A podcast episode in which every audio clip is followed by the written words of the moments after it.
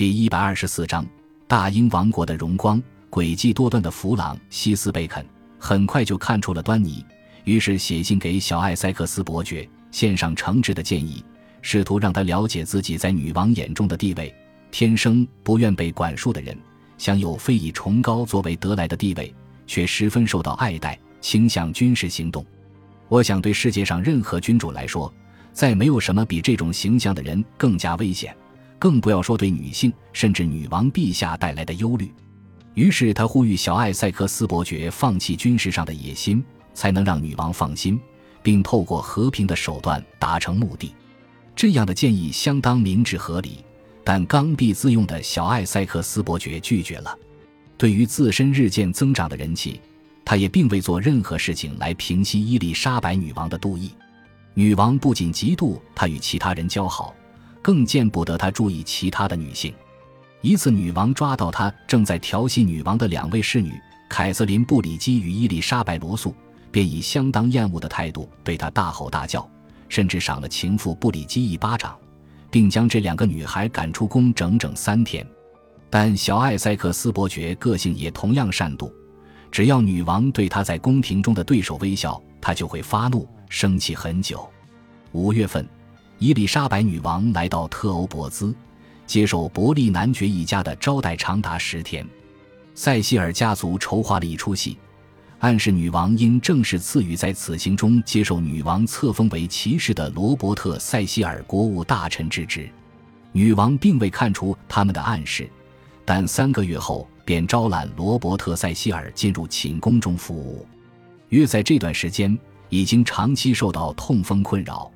且年已七十岁的伯利男爵请求女王准他退休，伊丽莎白女王只是开玩笑地问他是否想成为隐士，接着以他是英国福祉的栋梁为理由拒绝他离开。夏季中，皇家卫队队长莱里爵士宣誓保护女王旗下的侍女，并获得进入的一把钥匙。他秘密地诱惑年纪最长的首席侍女伊丽莎白·贝斯瑟洛克摩顿，她是尼可拉斯·瑟洛摩顿爵士的女儿。七月份，他便与莱里爵士珠胎暗结，但他与莱里爵士的其他情妇不一样，他开始坚持要与莱里爵士结婚，但任谁都看得出来，女王一定会认为他配不上他。这一年秋天，莱里爵士与贝斯瑟洛克摩顿秘密的结婚了。贝斯继续待在宫中，照样执行每天的工作，尽可能的隐瞒自己有了身孕的事实。针对英国王位继承问题。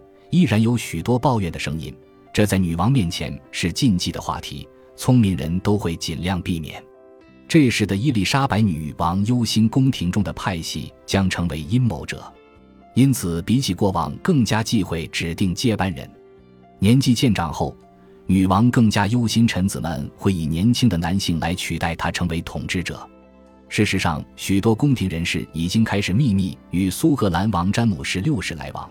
因为他是最有可能的继位人选，因此这一年八月，当一位精明的国会议员彼得文特沃斯发表了一篇名称为《对女王陛下继位人选的短见》的无理短文时，他很快就被迫入狱。这一个月，女王展开了历年来最大张旗鼓的一次出巡，她走访了法纳姆，接着到萨塞克斯的考德雷城堡，接受蒙塔格勋爵与勋爵夫人的招待。女主人对于能接待女王实在感到相当荣幸，激动地扑向女王的臂弯，不住哭泣。哦，多么快乐时光啊！多么光辉的一天！在这里，女王享受了几乎可比拟十六年前在凯尼尔沃斯城堡的露天历史剧演出与各种新奇的经验。在一次野餐中，甚至摆出了长达四十八码长餐桌的大阵仗。之后，女王前往佩特沃斯。齐切斯特、蒂奇菲尔德、普兹茅斯与南安普敦，回城时则经过贝辛与奥迪厄姆，抵达汉普郡的艾维萨姆。赫特福德伯爵在这里准备好一切，希望继自己三十年前娶了凯瑟琳·格雷小姐而失去女王的宠信后，能以此夺回女王亲信的地位。他雇佣了三百人来扩建、翻修他的房子，并在公园中架起临时建筑。以招待整个宫廷来访的人士，他甚至在草坪上特别挖出了一个新月形的人工湖，湖中有三座船形人工岛，并种上树木作为桅杆，堡垒于土丘。女王抵达时，就从这里鸣枪迎接。就在这座湖边，女王得以坐在绿色缎制顶棚下，欣赏水上历史剧的演出，还有乐团在船上为她现场演奏。女王在这里待了四天，这四天则有宴席、舞会、排球比赛、烟火表演、歌唱与富含寓意的娱乐节目。女王离开时，天空正下着大雨。一名诗人不禁说着：“太阳不在，夏日又何以为夏日？”女王则从马车上告诉赫特福德伯爵，绝对不会忘记此行的精彩。当他的坐车离开公园时，他看到许多音乐家无视于庞大的雨势，正为他演奏着。他喊着要马车停下，脱掉旅途上他总是戴着的面罩，对音乐家们表示深深的感谢。好几个月来，法王亨利四世一直写信给伊丽莎白女王，要求她的紧急援助。此时，西班牙正与法国天主教势力并肩作战，已经占领了布列塔尼与诺曼底。伊丽莎白女王一直按兵不动，因为他不想让英国陷入另一场耗费巨资的外国战争，但他也不想看到西班牙军队又一次出现在英吉利海峡的对岸。于是，这一年的夏天，尽管他并不想花费任何不必要的开支，仍不情不愿地同意派遣四千名士兵前往诺曼底。在所有的臣子中，小艾塞克斯伯爵不断要求他展开行动，且热切地请求女王让他带兵打仗，但女王拒绝了他。他又一次请求，但女王依然不答应。一直到他第三次请求，跪着哀求了两个小时，还有伯利男爵在旁敲边鼓，女王依然不为所动。他实在太过性急冲动，没有资格执掌兵符。一直到法王亨利四世亲自介入。伊丽莎白女王才勉强改变心意，告诉他也许可以带兵出征，但同时女王也警告亨利四世，这个小伙子要的可能是主控权而非协防。部分人士认为，伊丽莎白女王无法忍受他不在的日子，更不敢想象万一他战死沙场又会如何。八月份，小艾塞克斯伯爵总算与英军一同抵达法国，随即快马加鞭去贡比涅见法王亨利四世。并接受高规格的款待。